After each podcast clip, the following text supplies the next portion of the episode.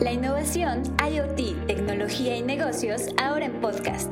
Descubre el ecosistema de Jalisco a través de los emprendedores.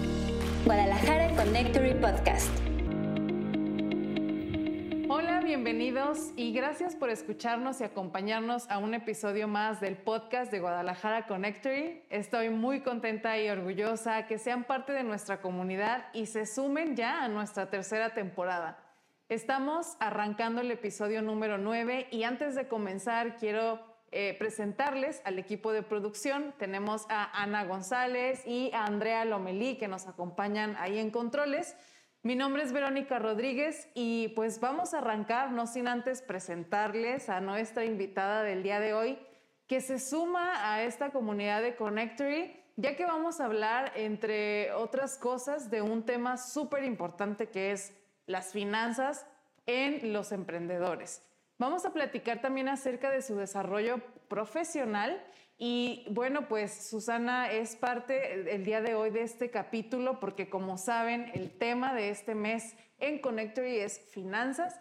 Ya hemos tenido otra charla de parte de Marco Jiménez acerca de inversión o ahorro y también tendremos el Connectory Talks el día jueves 30 de mayo, donde, perdón, de junio, donde hablaremos acerca, pues también del tema de finanzas.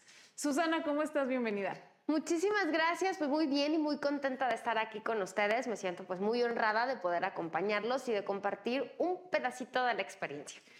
Ay, sí, que es muchísima información la que hay acerca y alrededor de finanzas, pero como platicábamos afuera de, del aire antes de comenzar, este es un tema que más que lo que hayas hecho ¿no? en el pasado, bien o mal en cuanto a finanzas, hablando como de los emprendedores, pues ya es más bien como una lección por aprender, ¿no? O sea, aquí la cosa es como evaluar y ver qué sigue y precisamente pues estos espacios y estas charlas tienen como finalidad hacer esa evaluación y continuar. Así es que no se pongan nerviosos, todo bien, todo tranquilo. Antes de, irnos de lleno como a esta parte como de la temática que es finanzas, vamos a platicar un poco de ti, Susi, para que quien nos escucha conozca acerca de cuál es tu background y tu experiencia. Y entonces vámonos desde el principio. Cuando tú eras una adolescente, tenías ahí 17 años, cuando decides qué vas a estudiar, normalmente muchos invitados nos dicen, bueno, yo desde niño tenía ciertos gustos, ciertas aficiones y por eso me, me, me, decidí por un cierto camino. En tu caso, ¿cómo fue? ¿Qué es lo que tú estudias y por qué tomas la decisión de estudiar eso? Fíjate que yo cuando era niña decía que iba a ser todo. Yo decía que iba a ser maestra, decía que iba a ser doctora, decía que iba a ser como mi papá, que trabajaba en una oficina. Y lo que sí desde niña yo creo que me llevaba la tendencia era mi papá tenía una de estas calculadoras que sacaban como un rollito, que ah, escribía.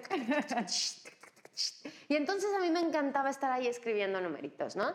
Ya fue cuando yo, bien lo dices, tenía 17 años, que estaba en la prepa, que nos hacen todo este estudio vocacional, ¿no? A mí me encantaban los números, pero también tenía como una inquietud de la parte como humana, ¿no? Entonces empecé a ver, empecé a ver el tema de estudio y dije, wow, la economía está padrísima, me encanta, ¿no? ¿Y en qué la voy a aplicar, no? Luego veía la contabilidad y decía, sí, pero como que no es mi guau, ¿no? Entonces empecé a conocer y descubrí que existía la carrera de finanzas. Me pareció el equilibrio perfecto entre la parte de la economía, que me pareció en ese momento muy teórica, y la parte de contabilidad, que como que dice, sí está padre, pero te en algo que no me veo siendo contadora. Entonces descubrí la carrera de finanzas y me encantó. Me encantó todo lo que puedes conocer en ella, me gustó muchísimo. Y dije, pues por ahí nos vamos. Es de obviamente como que dije, estoy segura, economía, finanzas, pero dije, no, vámonos a las finanzas. No me veía tal cual en la parte de inversiones, pero me gustaba mucho todo el conocimiento que te mostraban que puedes tener desde una empresa. Y pues bueno, eso estudié, pero no me quedé solo ahí. en el último año de mi carrera hubo en la universidad un proyecto piloto que se llamaba Reconversión Industrial, en el cual eh, un equipo interdisciplinario eh, eh, trabajamos en una empresa me tocó estar en el equipo más grande. Estuvimos en un equipo que éramos ocho alumnos y teníamos la empresa más grande, que en ese entonces era la concesión del rastro de pollo de Guadalajara, que eran como entre 300 y 400 colaboradores. Por eso éramos tantos en el equipo. Y la mayoría en mi equipo eran ingenieros industriales. Y ahí conocí otra parte, porque no solo me quedé en finanzas. Decidí estudiar la maestría en ingeniería para la calidad. Y muchos dicen, Susi, pero eres financiera, ¿por qué no te fuiste a un MBA? ¿Por qué no te fuiste a esto? Yo en ese último año de la carrera, yo descubrí que muchos de los procesos que llevaban mis compañeros ingenieros servían muchísimo, porque van a reducir mermas, ser más efectivos, más eficientes, y eso te ayuda a tener más utilidades. Claro. Entonces me fui por ahí. Después de acabar mi carrera, yo ya tenía, ahí sí ya tenía decidido que iba a estudiar de maestría y me fui por esa maestría de ingeniería para la calidad, no con el fin de, cambiar mi rumbo, sino de complementarlo. Y luego después, pues ya eh, como que te empiezas a dar cuenta de una frase que yo siempre les digo, que la descubrí después, no en ese momento, pero es que las finanzas son el reflejo de las decisiones humanas. Y entonces dije, a ver, estamos tratando con personas. Yo con mi educación pues supernumérica, así como de la regla, primero finanzas y luego ingeniería, pues es como todo el número. Pero cuando estás trabajando dices, sí, pero no trabajo con máquinas, trabajo con personas. Y entonces, entre la vida y entre las decisiones, pues hice una certificación en psicología positiva. Entonces, ahí está.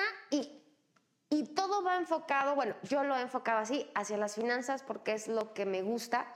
En todo este andar, eh, empecé a dar clases, yo te dije que de niña sabía que quería ser maestra, ¿verdad? No sabía en qué, pero iba a ser maestra. Y entonces ya lo vi. Y ahí en una de las universidades donde puedo colaborar, nos ayudaron a hacer como tu anhelo, tu misión, tu propósito de vida. Y ahí yo descubrí que mi propósito de vida era ayudar a los demás a tener bienestar económico. Como a través del aprendizaje, del conocimiento, de la experiencia. Y como tú bien lo dices, ¿quién no se ha equivocado? O sea, yo no te vengo a decir aquí de que, ay, es que yo soy experta porque siempre me ha salido todo bien. Al contrario, estaría mintiendo. Es, me he equivocado mucho y esas equivocaciones, más todo lo que he podido estudiar y lo que he podido compartir con la gente, me ayuda a poder brindar un granito de arena para que hoy lo podamos hacer un poco mejor. Sí, y claro, tomando en cuenta que como, como pasa mucho en el tema del emprendimiento, ¿no? Que empieza uno queriendo hacer todo y luego todo medio malhechón porque no sabes hacer todo. No es que no quieras, no es que no puedas, es que no tienes los conocimientos o los skills para hacer todo. Entonces pasa que ahorita me llamó mucho la atención lo que comentabas, ¿no? Trabajas con humanos, con personas y muchas de esas personas no tienen el conocimiento que tú, tú ya tienes, ¿no? Porque tú te has enfocado en un área especial. Entonces creo que de ahí parte como la clave precisamente de este tema como de los equipos multidisciplinarios, ¿no? Que se complementan para poder lograr un objetivo que en este caso pues sería el tema del cuidado financiero, ¿no? Como lo que tú mencionabas. Eh, cuidar, cuidado financiero no nada más es como, ay, ahorré o gané dinero, sino reduje eh, mermas por un, por un proceso que estaba mal hecho, ¿no? Y que se, que se hizo una reingeniería y se se, se, tornó pues más efectivo y demás, ¿no? Entonces, ¿qué, qué, qué claro tuviste desde un principio como tu, tu proceso o más bien como a dónde querías llegar, ¿no? Porque no, o sea, muchas personas es como, esto me gusta y esto también, pero esto no sé, ¿no? Y estás ahí como medio moviéndote entre un ramo a otro, pero tú desde el principio dijiste, este es mi propósito. A partir de ese propósito que tú ya tuviste claro, ¿qué pasa? Comienzas a colaborar en alguna empresa, eh, te llaman de algún lugar? ¿Qué, qué, qué, qué es lo que sucede? Porque también comentabas que empiezas a dar clases. ¿Qué, qué pasa ahí entonces después en tu carrera? Pues mira, si hacemos cuentas, trabajo desde los 15 años. Ok. Trabajé, mi mamá es maestra, entonces yo creo que viene de ahí, ¿no? Entonces empecé a dar clases con algunos niños y desde ahí como que también tengo algo de emprendedora. Yo me acuerdo que cuando estaba en la prepa, una amiga y yo nos juntábamos este, todos los fines de semana Y todo el sábado y el domingo nos la pasábamos haciendo pastelitos, tartaletas, galletitas, etcétera, y entre semana la vendíamos, ¿no? Entonces ahí fueron mis primeras lecciones para mí de finanzas personales y a veces me sorprendo y voy atrás y digo, haciendo panquecitos y me iba de fiesta y pagaba mis clases de baile y me compraba cosas, a ver, a ver qué está pasando ahora, ¿no? Entonces desde ahí empecé, luego después pues ya empiezas como a enfocarte un poco más en el ramo, que las prácticas, el servicio profesional, empiezas, empiezas a trabajar y yo trabajé más de 10 años en diferentes constructoras e inmobiliarias en las partes administrativas, de finanzas, tesorería. Después de ahí, más o menos cuando empiezo a dar clases, como que empiezo a ver, a ver, ¿qué voy a hacer? Porque ya me aburría. No es que no tuviera cosas que hacer, es punto y aparte, o sea, tenía muchas cosas que hacer. Pero ya era como de, mm, como que otra vez lo mismo, como que no, ya necesito algo más, ¿no? Y entonces entre, que fue cuando estuve en la universidad que me ayudaron con mi propósito, empecé como a buscar y dije, otro trabajo, ¿qué hago? Y dije, no, vámonos, yo me independizo, voy a buscar que esto que hago en dentro de una empresa, vamos haciéndola con muchas empresas. Entonces decidí independizarme ahí y como bien lo dices, es un camino donde uno quiere hacerla todo. La hace uno de todo, ¿ah? Entonces empiezas, que a, empiezas a vender, a cobrar, a abrir la puerta, a barrer, a todo. Sí. Este, pero ahí fue donde surgió, empecé a moverme desde las universidades hasta diferentes grupos de networking, pues platicando esto, ¿no? A veces con un concepto un poquito diferente que se ha ido transformando a lo largo de los años, pero ahora, sobre todo la idea era, vamos a organizar las cosas para que en tus finanzas se vea el reflejo de que estás bien organizado. Ok. Claro. Y, entonces, a partir de ahí, cuando tú, cuando tú dices me independicé, es cuando tú, pues, emprendes, ¿no? Así es. Así. Y, y, en este proceso de tu emprendimiento, ya tenías claro, digo, ahorita fuera, fuera del aire me, me platicabas de cómo decides cómo, cómo establecer cuál es tu propósito para personas, empresas, emprendimientos, etcétera eh, y poder como dar ese acompañamiento, ¿no? Entonces, me gustaría como que tocáramos un poco esa parte porque eh, todas las personas que no somos como expertos en el tema, hay como cierto miedo, ¿no? Como en el tema de las finanzas, porque a final de cuentas no tienes ni idea, porque no, no hay una educación financiera, pues, ¿no? O sea, de niño nadie te dice como, mira, es importante ahorrar. Bueno, siento que es algo muy, muy personal. A mí no me lo dijeron, por ejemplo, ¿no? Entonces, sea, yo me acuerdo que un día en, en, unas abritas me salió este, en un sobrecito un billete de 20 pesos y yo, wow, así, hasta me acuerdo que estaba nuevo el billete. Y yo, wow. En ese mismo momento me lo fui a gastar a la tienda, ¿no? O sea, los 20, pesos no me sobró ni uno, ¿sabes? Entonces... Fíjate que es curioso, eh, hay demasiados mitos. Yo los descubrí más allá de mi carrera, más allá de cuando estudié finanzas. Ahí como que obtuve los conocimientos, las bases, los presupuestos, las inversiones, las fórmulas, ¿no? Sí. Pero ya en el día a día eh, fueron diferentes experiencias y me he dado cuenta que vemos al dinero y por ende todo lo que tenga que ver finanzas, economía, conta, dinero, como un tabú, como algo que si no lo tenemos, que si nuestra familia no tiene mucho dinero, pues entonces no hablamos de él. Incluso se le ve como si fuera algo malo. O sea, entre este ir promocionando, que sí vendiendo, yo como emprendedora, aunque yo como financiera, pues me tocó entrar a las ventas, me voy dando cuenta que mucha gente cree que el dinero es malo. Desde entrada, frases que tenemos como que el dinero es sucio. Lávate las manos después de agarrar el dinero. Y yo así como de, a ver, el dinero no es sucio. Lo que es sucio es el billete, es el metalito, pues obviamente pasa de mano en mano, además es algo que está aquí, pues hasta el celular, ¿no? Se contamina, pues en dado caso es como que digamos, ay, los celulares son sucios, ya no los usas, pues no. Y que sí, vaya que sí deben de estar muy sucios. muy sucios, pero no lo hacemos, ¿no? Entonces, ¿por qué el dinero es sucio? O mucha gente que, que llega en la plática con la familia, es que esa familia empezaron a tener dinero y no, ya, se echaron a perder. No, o sea, eso nada más es un reflejo de los valores que venían adentro, ¿no? Con o sin dinero, tú estás reflejando lo que tienes. Pero hay muchísimos paradigmas, muchos tabús en, torno al dinero. No nos hablan de él, no nos educan y, muchas veces lo que tenemos es como si fuera algo malo. Y el dinero es simplemente una herramienta.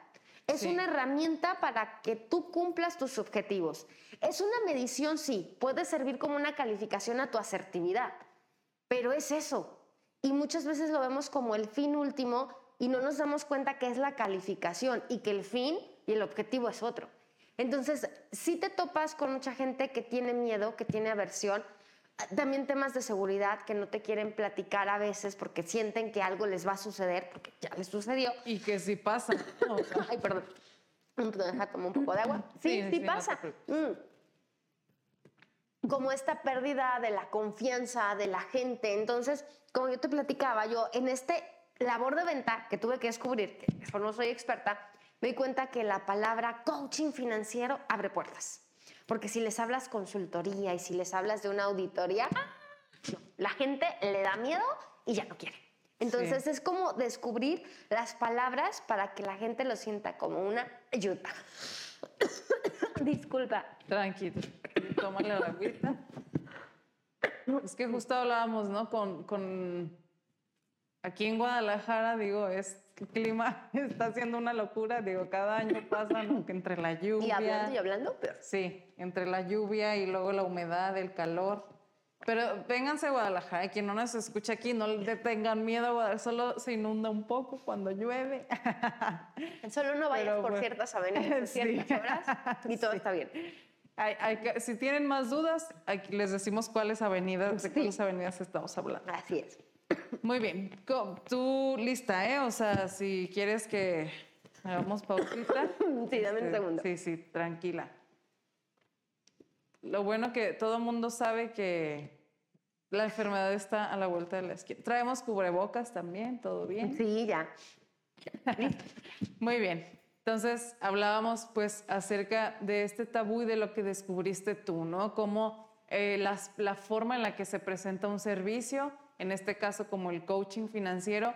Y aún así que la palabra coaching tiene también su cierto escosor, ¿no? Porque luego está como estos coaching de vida, ¿no? Que de pronto se relaciona mucho con temas de estafas y todo esto. Pero sí, sí, definitivamente analizándolo, al pensarlo en una consultoría, sí suena incluso como hasta algo yo, o sea, ¿será eso para mí? ¿No? O sea, como yo tendré acceso a, tener este tipo de servicios siendo eh, una persona normal o mi emprendimiento es muy pequeñito, ¿no? Entonces, sin embargo... No me va a alcanzar para pagarle. Exactamente.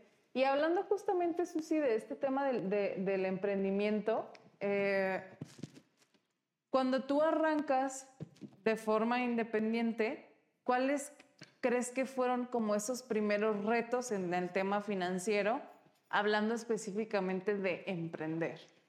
Uy, que no tenemos bola de cristal. Eh, yo, yo llevé coaching, tal vez por eso la palabra también me gustó. Y en ese coaching yo dije, a ver, si yo voy a emprender, necesito un equilibrio, porque estoy iniciando algo nuevo.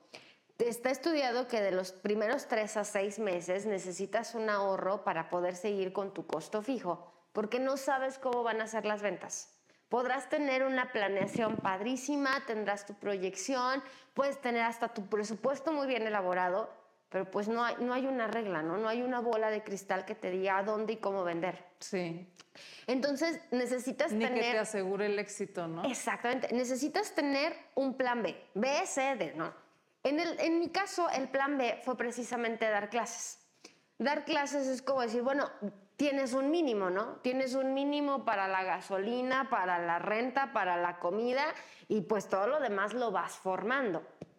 Entonces aquí el reto fue también darme cuenta que pues yo era la colaboradora principal, ¿no?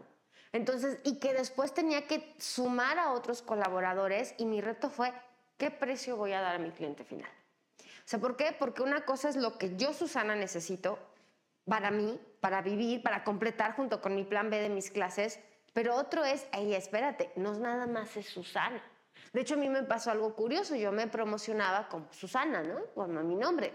Y después dije, no, no me puedo seguir promocionando como Susana, porque muchas de las veces no va a ir Susana. Va a ir Juan, va a ir Pedro, va a ir Fabiola, va a ir Mónica, entonces no puede ser nada más Susana.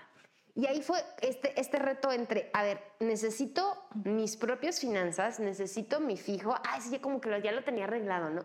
doy mis clases, pero después, ah, caray, como que no había contemplado otro fijo, no, que es más gente, más personas, que las tengo que ir sumando según el proyecto, que hay que contemplar también algo que luego la gente se le va y es el transporte, que te tienes que trasladar de un lugar a otro. Entonces, contémplalo también en tu precio.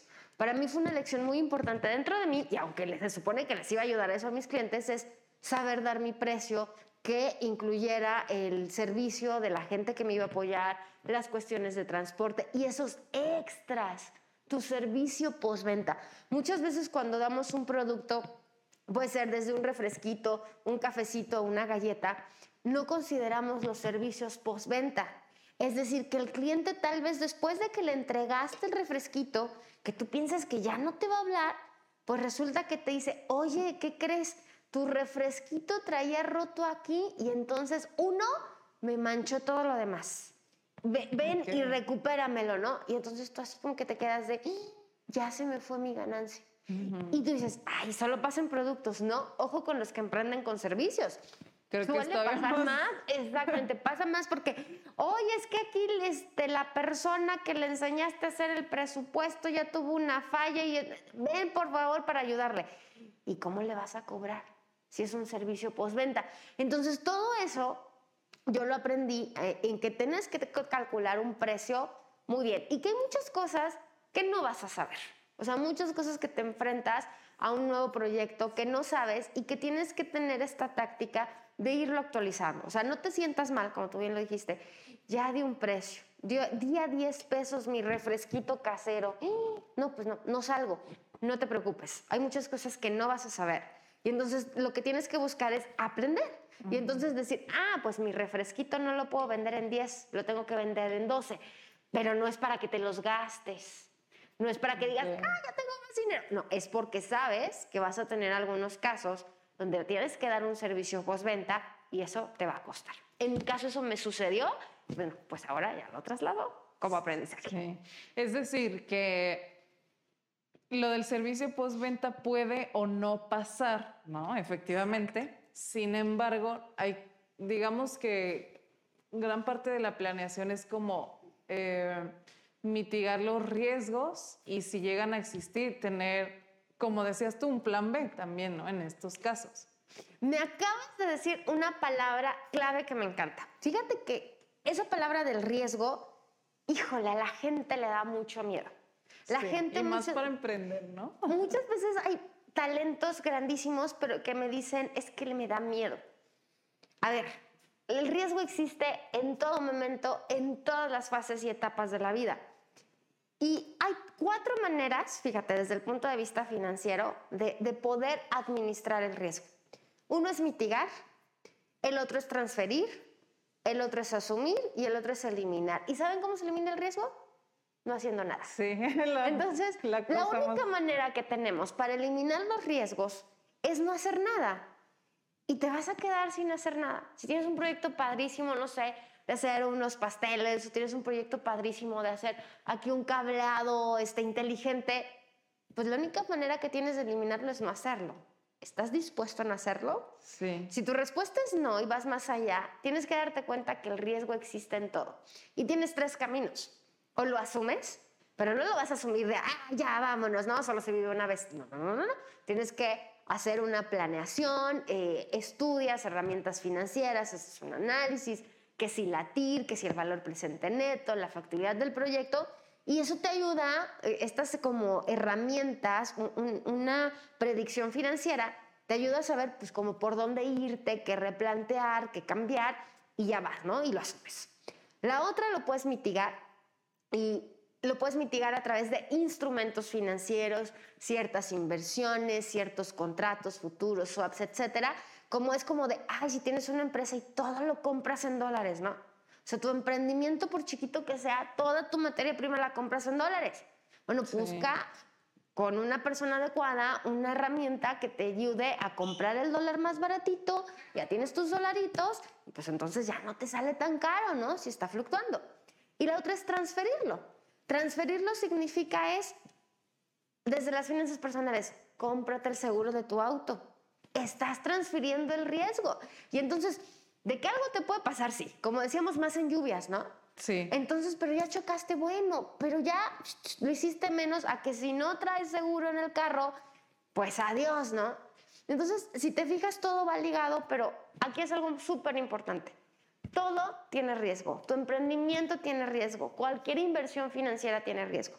Y si alguien te dice, no existe, te está mintiendo. O sea, es speech de ventas o no tiene ni idea de lo que te está hablando. Pero siempre existe el riesgo y es muy importante que como emprendedores superemos esa fase del miedo del riesgo de una manera inteligente, con herramientas, con conocimiento. Y como tú lo dices, no vamos a saber todo. Bueno, entonces hacer un grupo de apoyo que nos ayude, que nos complemente y entonces poder superar ese miedo y superar ese riesgo. Ahorita que comentabas eso de hacer un, grupo de apoyo, o sea, yo me imagino así un emprendedor de que dice, bueno, ya eh, me animé, ¿no? Estoy dispuesto a asumir todos los riesgos, los riesgos que vengan. Pero ¿cómo se empieza? ¿Sabes? O sea, cuando ya empiezas a, a vender, cuando ya empiezas a, la gente ya empieza a comprar tus servicios, tus productos, tus desarrollos, y más que aquí en, en el podcast, pues estamos más como abocados en el tema de tecnología y también precisamente en ese apartado de que a veces son como servicios muy nuevos, que son aplicaciones, que estamos hablando de IoT, como cosas intangibles, como lo es, por ejemplo, el marketing digital, ¿no? Que nunca ves como, mira, mira, aquí está lo que hice. No ves los folletos ya, pues, ¿no? O sea, ves nada más la pauta digital. ¿Cómo, creas ese, ese, esa, esa, red que tú dices de, apoyo y, y, cómo ir sabiendo que, como, sí, sí voy por el buen camino? bueno, pues ya me entra dinero, pero pues quién sabe si, si, si, si sea lo correcto, ¿no? Si me está yendo bien o no. Traigo dinero en la bolsa, pero quién sabe. Exacto, exactamente. para mí, la herramienta básica en el antes, durante, el después y el post-después y síguele, es el presupuesto.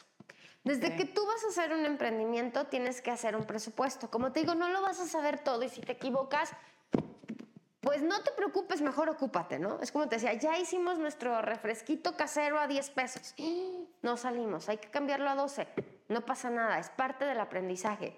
En un presupuesto, eh, muchas veces lo vemos como algo súper difícil, que nada más el financiero y el contador lo hacen. A ver, no. Sí necesitas una red de apoyo de alguien que te ayude con ciertos conocimientos a ordenarlo, pero el presupuesto es un documento en el cual tú plasmas, fíjate bien, no dinero, actividades. En un presupuesto tú plasmas las actividades para realizar el refresquito casero, para hacer el marketing digital.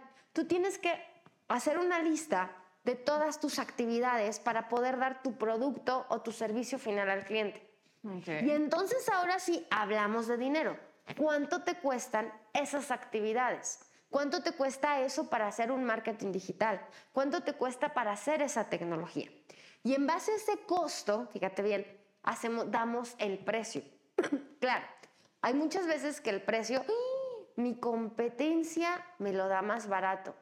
Tienes que pensar entonces también en la diversificación, en tu punto extra, ¿qué estás dando de nuevo? ¿Por qué a ti te van a pagar 20 pesos cuando a tu competencia le pagan 10? Pero de nuevo te estoy hablando, no te estoy hablando de finanzas, te estoy hablando de cuestiones fuera del negocio, de actividades. Entonces, en un presupuesto siempre lo tienes que hacer antes y piensa en las actividades. Júntate con alguien que te ayude a ordenarlo, que te ayude a ver cuánto cuesta. Aquí es mucho también del comparar, del comprar inteligente. Compara cuánto me cuesta aquí, cuánto me cuesta acá. Y entonces no solo te vas por precio, te vas por calidad, por servicio postventa, por entregas, por tiempos. Ya lo haces, sacas tu producto en un precio y entonces después viene otra fase donde desgraciadamente mucha gente se tora y es la parte del seguimiento.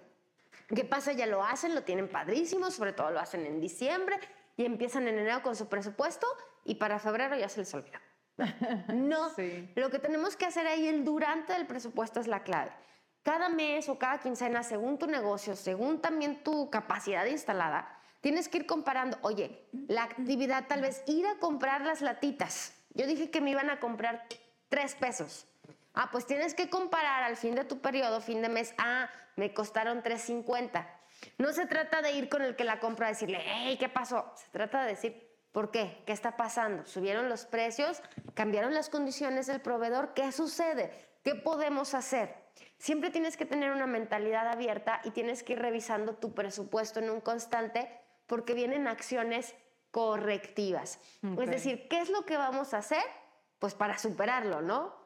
Asumo o no asumo la pérdida porque ya me costó 3.50, no 3 pesitos la lata. Entonces, no, pues no la puedo asumir. ¿El mercado te la puede pagar? ¿Sí o no? O entonces, ¿dónde puedes reducir? ¿Dónde puedes equilibrar? ¿Puedes aumentar o no el precio? Y tienes que ir haciendo acciones correctivas. Es un proceso vivo, no es nada más un documento, es un proceso que lo vas revisando. Y entonces en tu presupuesto tú vas a ver, ah, traigo dinero en la bolsa, y, pero todo se lo debo al banco o puedes decir, ay, traigo muy poquito, pero es nuestro, ya es nuestra ganancia. Y ahí es donde tú vas evaluando cómo está siendo tu camino y como te decía, la asertividad. Evalúas el dinero como una asertividad, como una calificación y no como el fin último. Claro. Y ahí, Susi, que existe otra parte que creo que lo que acabas de comentar es súper nutritivo, ¿no? Para, para un emprendedor. Sin embargo, también existen casos en los que dices, pues ya hice ciertos ajustes, correcciones, eh, mejoré ciertos procesos, el presupuesto, y no, no me da. O sea, ¿cuándo tú crees que es momento de decir, este emprendimiento no está funcionando? Porque también pasa, ¿no? Volvemos al análisis financiero. Hay diferentes análisis que te hablan del valor presente neto, te hablan de la factibilidad, te hablan de la tasa interna de retorno, te hablan del porcentaje de rentabilidad, del ROE, del ROI. Pero más allá de eso, porque una cosa es lo que te dice de la teoría, tú también tienes que saber cuándo parar. Y en este parar me refiero, no necesariamente es ya no sirvo como emprendedor, me voy a buscar un trabajo. Significa saber parar a saber que lo que estoy haciendo ya no lo debo de hacer igual. Tengo que buscar reinventar mi negocio, tengo que darle de otra forma. ¿Sabes qué? Vender latitas de refresco este, orgánico no me funciona. No me funciona este, y tengo que parar. no me tengo que ir a buscar un trabajo, pero tal vez me pueda hacer youtuber de cómo hacer refrescos orgánicos y entonces ese modelo de negocio sí me va a dar dinero. O sea, sí tenemos que saber cuándo parar. Y ahí yo creo que no solamente son las finanzas, sino hasta la vida la que te manda señales pero a veces no las queremos escuchar. Sí. Y te, te digo, no se trata de dejar de tu emprendimiento o dejar de ser emprendedor. Significa de aprender de cómo ya no seguir haciendo las cosas igual, que las tenemos que hacer diferentes. Fíjate que algo que yo veo desde mi perspectiva de mercadotecnia es que muchísimos emprendedores no toman en cuenta la parte de la publicidad, del marketing y la difusión del emprendimiento. O sea, cuando llegan ya de que, mira, ya está listo, mira qué bonito. Oye, ¿y cuánto tienes de presupuesto para marketing? ¿Qué? es muy común, ¿no? ¿Por qué? O sea, ¿qué, pasa ahí? ¿Qué falta? Eh, sigue habiendo como, no sé, yo no diría como desinterés, tal vez desconocimiento de que pues sí tiene un costo, ¿no? Y ahí también como, creo que vale la pena como llegar a este, a este punto porque creo que es muy importante, ¿no crees? Fíjate que me pasa porque muchos de mis clientes les ha sucedido. No sé, creo que ahí es una desinformación que no sé quién nos vendió la idea de que las redes son gratis y que te vas a hacer millonario vendiendo por redes sociales, ¿no? Y sí, pero cuestan. Me encantó la reflexión de, de una cliente que me dijo, oye, ¿sabes qué? Tienes razón porque le digo, es que tienes que tener tu presupuesto, porque si vas a vender online, pues tus vendedores es, eso, ¿no? Me dijo, tienes razón. Dijo, es como pagar una renta. Tengo que asumirlo como si pagara una renta, ¿no? Porque si no es cierto, ¿quién me va a vender? Aquí no va a salir la gente a vender el, el producto al público. ¿Quién me lo va a vender? Tengo que pagarlo. Entonces, me encantó su reflexión porque lo asumió como de, es como mi renta. Entonces, creo que nos hace falta en general informarnos como emprendedores, como te decía la red de apoyo. Llámese el marketing digital, llámese lo que puede costar un evento de networking, todos los rubros tienes que contemplarlos. Por eso te digo, el presupuesto es una lista de actividades.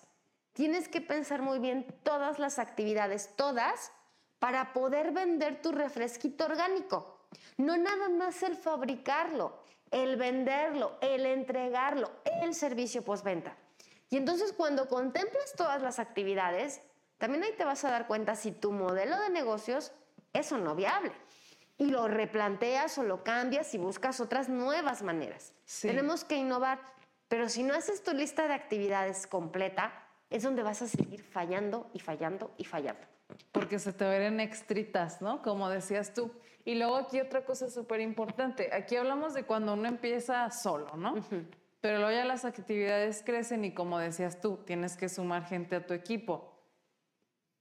Los sueldos, las prestaciones. Hay que, o sea, ¿cómo, adhieres eso como a este plan inicial que ya tenías o este presupuesto inicial? Que a final de cuentas, digo, tiene como la lógica es pues más equipo, más ventas, ¿no? Pero no siempre tan pronto. Entonces, o no siempre inmediatamente. ¿Qué pasa en esta parte? Definitivamente tienes que meterlo a tu lista de actividades y es un juego. Muy importante, tienes que saber cuál es tu propia capacidad instalada. Hasta dónde tú puedes abarcar un proyecto y hasta dónde dices necesito jalarme a alguien más a mi proyecto. Y de nuevo nos tenemos que informar. ¿Qué es lo que te conviene más? Buscar un freelancer que está dado de alta ante Hacienda, que te puede dar una factura como servicio de honorario, si le pagas nada más pues por X y Y proyecto y es algo temporal y se lo dices claramente porque pues él se dedica a eso, también es como un, como un compañero tuyo, como un colega que lo, que lo está sumando. Sí. Tienes que investigar, oye, ya lo necesito de fijo, este cliente me va a durar un año, ya firmé contrato, ah, bueno, entonces tal vez sí me traigo al colaborador de planta ¿Y cómo va a trabajar? Porque ya ahora, después de pandemia, como que ya trabajamos también mucho en casa, entonces me conviene que trabaje en casa o le voy a asumir el pago de la renta. Entonces, de nuevo es investigar, investigar, investigar y que tú evalúes. Ojo, también teóricamente es por más ventas. Pero en este momento no tengo más ventas, pero es un cliente, ¿no? Pues entonces tienes trabajo, tienes que Tal vez delegar, que es lo que como emprendedores nos cuesta mucho, y decir, ok, necesito conseguir más ventas, pues búscate a alguien que no solamente te va a ayudar con el proyecto de ese cliente, ¿no? Sino que le delegas todo lo demás y pues tú te vas a tener que salir a vender. ¿Y qué crees? Muchas veces con los emprendedores les encanta hacer sus cosas, pero no les gusta vender. Pequeño detalle, ¿no? Entonces ahí tú tienes que también darte cuenta para qué eres bueno y en qué sirves. y entonces si me puedes decir, no, es que yo la verdad me gusta dirigir. Ah, entonces, ¿sabes qué? Yo te diría, pues revisa tu capacidad instalada, si puedes asumir ese cliente y todo lo que estás haciendo, y en lugar de contratar a alguien para que te haga cosas, pues mejor búscate a alguien que te ayude a vender. O sea, tienes que saber en qué fluyes, para qué eres bueno y de nuevo, sumarlo a tu lista de actividades y ver cuánto te va a costar. Ay, no, es que es todo un mundo. Es todo un mundo y gracias a eso existe gente como Susana, ¿no? Para que no sientas que estás como solo en el abismo del mar. Y yo sé que aquí nos escuchan muchos emprendedores que ya tienen un camino recorrido, o sea, que no, no están eh, de ceros, ¿no? A lo mejor ya tienen algún entrenamiento previo, eh, están eh, ya como generando sus ventas, digo, ya tienen como, como un camino.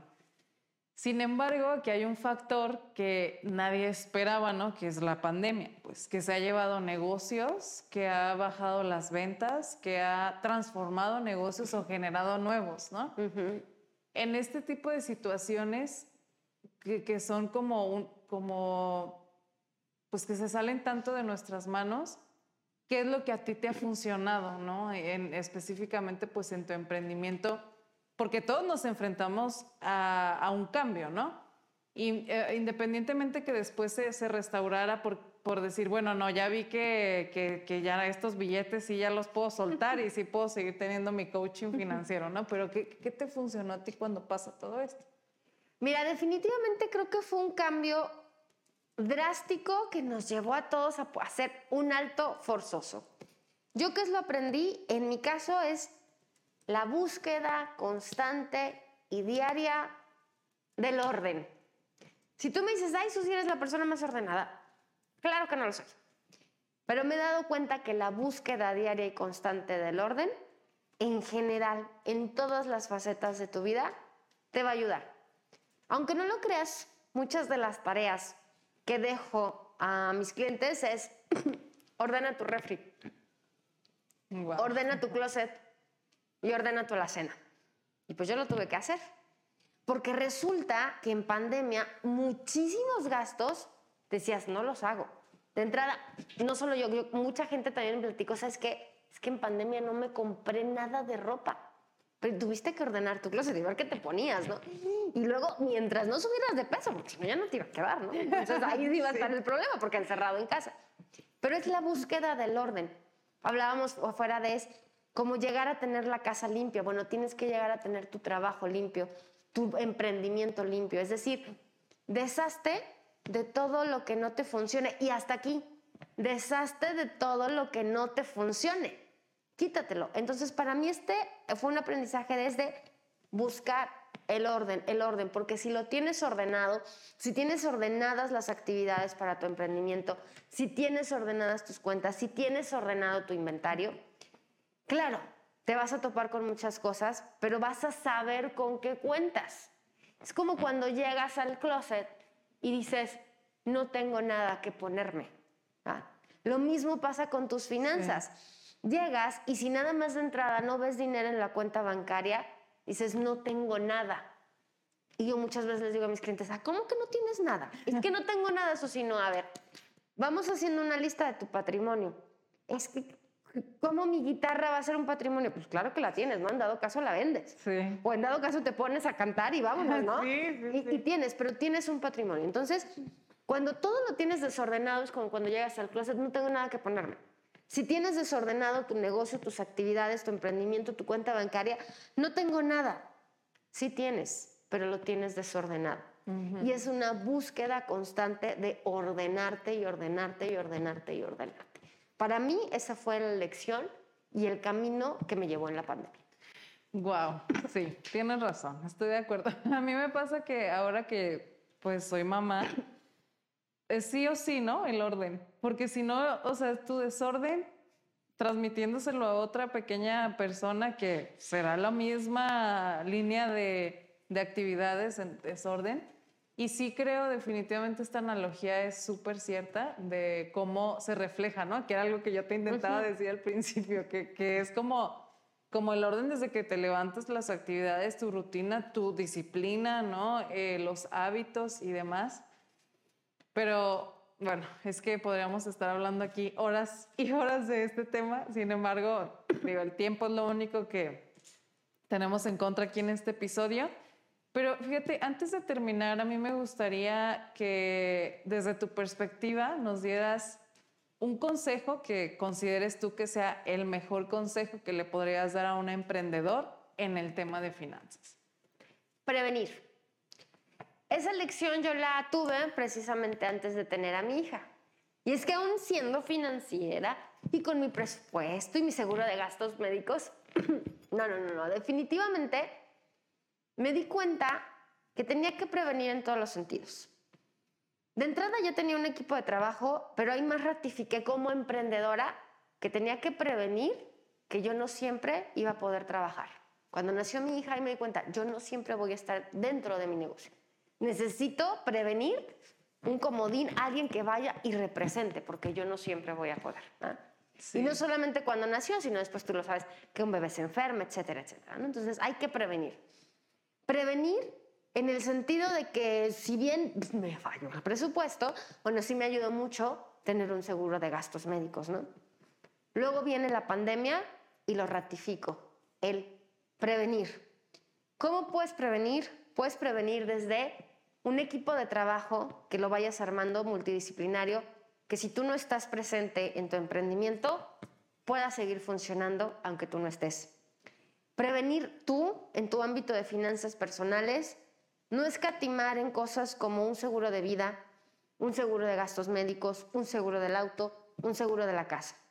Porque la pandemia nos lo enseñó, pues la salud no la tienes asegurada. Claro. tienes que prevenir esa parte porque si no te merma mucho en tus gastos. Y tienes que prevenir también, hay muchas situaciones, no solo la pandemia, que pueden hacer que las cosas no fluyan. Dentro de tu emprendimiento te puede ir padrísimo con tus refresquitos orgánicos, pero resulta que de un día para otro te puede cambiar la tendencia. Y la gente ya no quiere refresco orgánico, quiere agua orgánica. Tienes que prevenir. Tienes que prevenir desde la innovación y desde el desarrollo de qué más sigue. Tienes que informarte, también eso es prevenir. Informarte, estar al pendiente, qué viene, qué es nuevo. Prevenir desde entender que tú no lo sabes todo ni lo podemos todo como emprendedores. Así que hay que generar una red de apoyo, no solo con tus colaboradores, sino dónde estás, con quién platicas, cómo funciona tu red de networking, cómo puedes prevenir. Y prevenir también viene desde el ahorro. Nos cuesta muchísimo trabajo ahorrar, más como emprendedores. Yo creo que más como emprendedores que como colaboradores en una empresa. Porque ya estamos de paga el sueldo, paga la renta, métete un nuevo proyecto. No. Tenemos que entender que aunque seamos emprendedores, necesitemos establecernos un sueldo dentro de nuestro proyecto. Sí. Y tenemos que hacer nuestro ahorro y también la empresa necesita un ahorro. Si como personas nos dicen, ahorra tres meses de tu sueldo por lo que pueda pasar y lo tienes ahí por una contingencia, pues también como empresa. Yo creo que esa lección nos la dejó mucho la pandemia. Claro, Entonces, yo les diría, como emprendedores, ahorren tres meses de todo su costo fijo, de la renta, del sueldo de sus colaboradores, de su propio sueldo, de todo lo que implique el funcionar. Susi, pero es que de aquí a que lleguemos a ello, no importa por poco que sea, empecemos a prevenir y empecemos a ahorrar, por muy poquito que sea la cantidad, no la desestimes. Ay, solo puedo ahorrar 500 pesos a la quincena. De eso nada, ahórralos. Solo puedo ahorrar 3 mil pesos en el negocio. Pues ahórralos. Y lo que yo te diría aquí es prevenir en todos los ámbitos. Ay, Susi, sí, tienes mucha razón. Quisiera seguir platicando, pero bueno, te digo, el tiempo el tiempo es corto en el episodio, sin embargo, eh, normalmente en las notas em, de, de, este capítulo y en las que tenemos anteriormente dejamos tu contacto, si tú prefieres que sea LinkedIn o cualquier otro, ya nos, nos dirás, para que se puedan poner como directamente en comunicación contigo y que y si buscan un coaching, ya sea, pues ya lo platicamos aquí, de temas personales, de temas empresariales, de emprendimientos, etcétera eh, definitivamente sé que tú puedes apoyar y, dar esta guía que muchos necesitamos. Eh, y también, pues ahí, por si quieren como algún otro contacto, pues ya lo puedan establecer directamente. Perfecto. Y pues nada más concluiría con recuerden que las finanzas son el reflejo de las decisiones humanas. ¿Qué estás decidiendo el día de hoy? Sí, tienes mucha razón. Bueno, pues muchísimas gracias, Susi. Gracias por estar aquí. Se me pasó rapidísimo este, este episodio. Eh, creo que siempre van a quedar con muchas dudas al respecto, sobre todo porque es un tema en el que hay que poner manos a la obra, ¿no? Esto es nada más como la teoría, la, platicadita, pero ya ir a hacer la revisión cada quien es, es como eh, la chamba sucia, ¿no? Entonces, sin embargo, al final de cuentas nos dará este orden para tener pues esa limpieza, ¿no? Entonces es, este súper apropiado platicar de eso. Eh, antes de terminar, claro, quiero agradecer a Ana, Andrea, que nos apoyan aquí en el tema de los controles. Eh, gracias también por, por, escucharnos, gracias por ser parte de esta tercera temporada. Siempre les recomiendo, o más bien les pedimos que si consideran que a alguien le pueda servir este episodio, recomiéndenlo, lo pueden escuchar a través de Spotify, pero también en las otras plataformas de streaming. Eh, y bueno, pues sin más, eh, muchísimas gracias. Mi nombre es Verónica Rodríguez y nos escuchamos a la próxima. Gracias. Gracias a ustedes, un gusto. La innovación, IoT, tecnología y negocios ahora en podcast. Descubre el ecosistema de Jalisco a través de los emprendedores. Guadalajara Connectory Podcast.